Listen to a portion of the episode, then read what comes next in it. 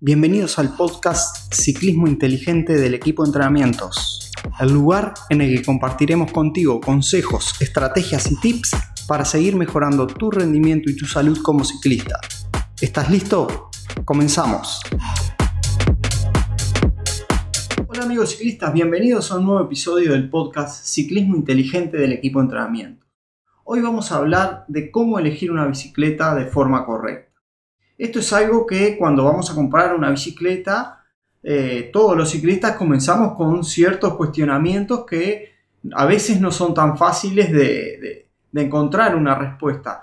Por eso, en este episodio de hoy, vamos a tratar de guiarte lo mejor posible para que puedas eh, hacer una compra correcta a la hora de, acceder a, una bicicleta nueva o usada. Eh, lo primero que hay que definir es el tipo de bicicleta que te quieres comprar, porque eh, hemos tenido muchas eh, consultas en, nuestro laboratorio de biomecánica cuando los ciclistas se quieren comprar una bicicleta o cualquier persona se quiere comprar una bicicleta entra a consultar a ver qué tipo de bicicleta comprar, porque la quiere para ir a trabajar, para correr los fines de semana y si sale mountain bike, hacer mountain bike. Entonces ahí ya el problema eh, pasa a ser mayor. Eh, una de, de las consultas que nos han hecho muchas veces es esa, bueno, yo quiero comprarme una bici que, que sea una híbrida, por ejemplo, porque eh, me sirve para andar en ruta, y, pero si me quiero meter en una calle de tierra, puedo andar en una calle de tierra. Y ahí es que nosotros les decimos, bueno, pero si vos querés, vas a andar en ruta y querés sumarte a un grupo de ruta y andar en, ruta, o querés competir en un gran fondo o una competencia eh, de, de bicicleta de ruta, esa bicicleta no te va a servir y tampoco te va a servir para ir a los trillos con tus amigos. O sea, para ir a andar en mountain bike. Entonces hay que definir bien de entrada para qué es que queremos la bicicleta y definirla de forma específica. Lo mismo cuando nos dicen, no, me compro una bici de gravel porque me sirve para ir a trabajar y si quiero andar en ruta puedo andar en ruta y cuando voy a, andar en calle de tierra me meto en calle de tierra. Y en realidad eh, te va a servir para cuando te quieras meter en calle de tierra, pero para cuando quieras andar en la ruta no va a ser tan eficiente y, se te va a hacer un poco difícil mantenerte en el grupo. Eh, pero bueno, definiendo eso ya el primer paso está cumplido. Después tenemos que seguir con el tema del talle, que ahí empieza también la problemática. ¿Por qué? Porque el talle de la bicicleta eh, no se identifica con ninguna medida real de la bicicleta. Eh, antes, sí, esa medida era una parte del cuadro. Si era 52 centímetros, era que el cuadro tenía en alguna de sus, en, tanto en su tubo vertical o horizontal, 52 centímetros. Ahora eso cambió cuando los cuadros empezaron a venir con looping, o sea, el, caño horizontal eh, dejó de ser horizontal y ahí pasaron a tener medidas virtuales como el reach y el stack, que es lo que define el taller de la bicicleta. No vamos a entrar en partes técnicas, tan técnicas, porque la idea es ayudarte a que la puedas elegir y no, no entreverarte más con estas cosas. Eh, por ejemplo, algo que hay que tener en cuenta que un talle 52, por ejemplo, no es igual en una marca que en otra, debido a esto que, que dijimos anteriormente, a las líneas de los cuadros y demás. Entonces es importante que eh, busques en, las especificaciones de cuadro técnica las medidas y puedas hacer la siguiente cuenta. Para esto tenés que tomar la medida de la entrepierna, descalzo desde el piso a la entrepierna, y multiplicarla por 0,65. Esta es la forma tradicional de definir la talla del cuadro. Ese número te va a dar un 52, 54, 53, etc. Y ese sería tu medida. Algunas marcas en cuanto al talle de la bicicleta la definen como eh, la ropa.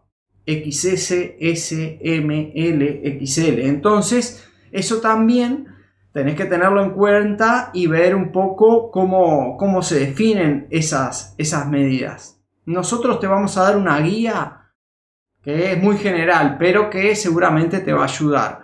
Por ejemplo, un XS equivale a un talle 50, un talle S a un 52, un talle M a un 54, un talle L a un 56 y un XL a un 58.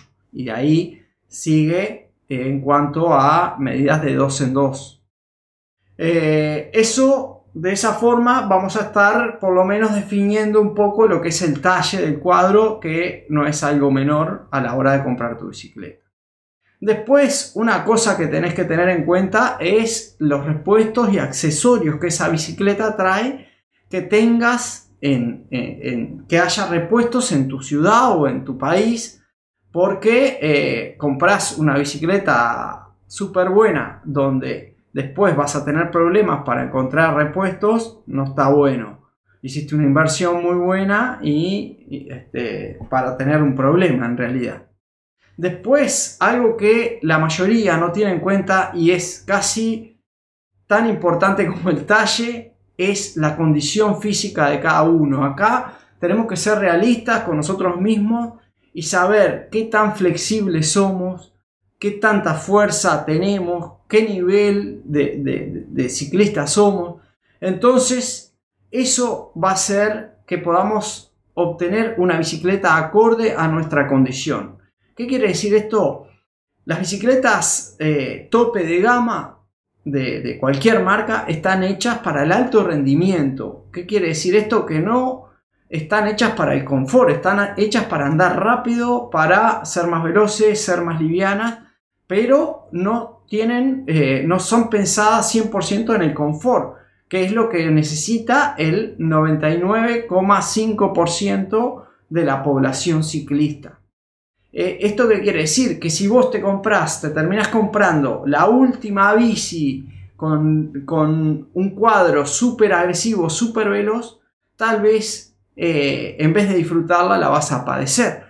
¿Por qué? Porque no tenés el nivel de flexibilidad para ir tan eh, agresivo en esa bicicleta, tu pelvis no rota tanto como para poder soportar esa posición y ahí empiezan los dolores en el cuello, la espalda, eh, en todos lados. Porque además, al ir a una posición tan agresiva, también pasas a ser ineficiente, o sea, no podés direccionar la fuerza hacia los pedales y ahí se entra a complicar. Ese gasto que hiciste en la mejor bicicleta no, está, no va a estar dando sus resultados. O sea que es importante conocer un poco la línea de bicicletas de la marca que vas a comprar para saber cuál se adecua más a vos.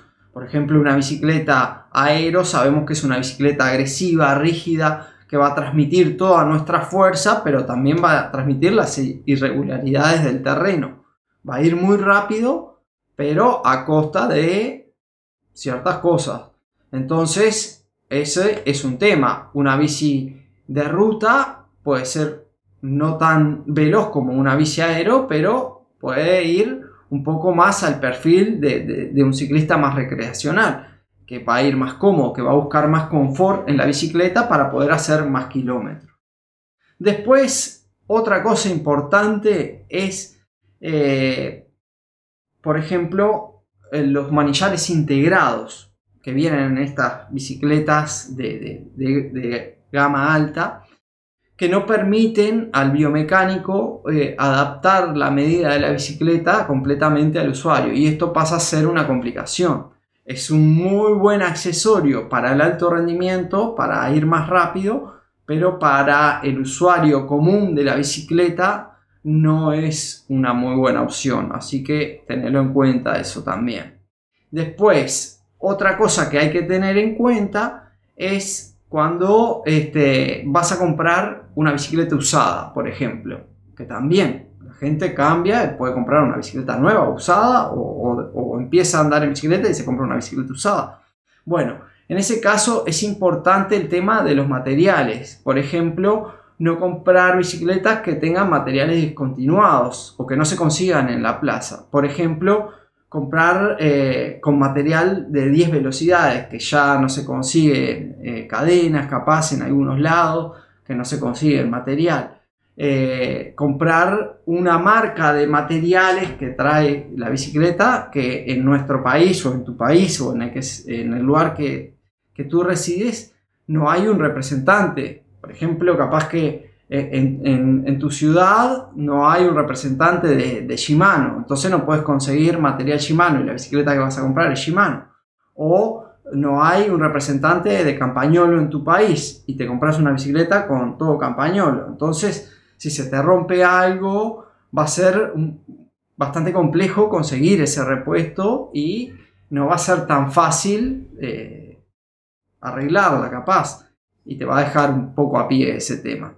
Después, otra cosa que es importante de las bicicletas usadas es ver que no tengan el trabuco cortado. ¿Qué es el trabuco? El trabuco es donde engancha el avance o la potencia, como le quieran llamar, y que eh, va enganchado y va este, puesto, digamos, viene desde la horquilla y es lo que conecta el avance con el manillar y con la horquilla. Es lo que hace que, que se pueda manejar.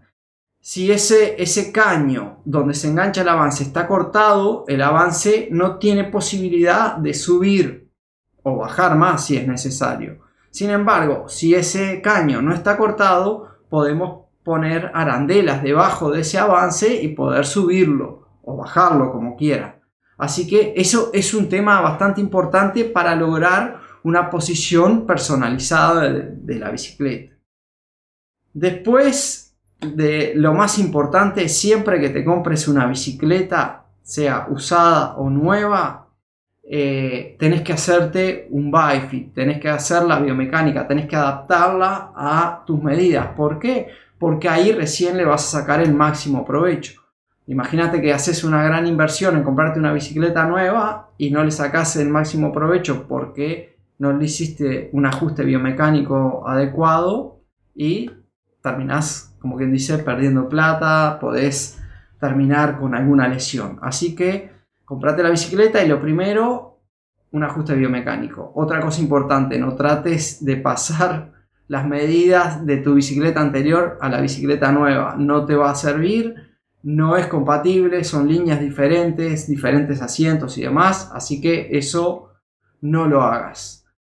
Espero te haya servido toda esta información que te sea de utilidad. Si te gustó, compartila con tus amigos, invítalos a que se suscriban a nuestro canal de YouTube, que nos sigan en nuestras redes sociales y nos vemos en el próximo episodio. Gracias por acompañarnos. Si te ha gustado lo de hoy, dale me gusta, comparte y comenta. Así podremos llegar y ayudar a más ciclistas como tú.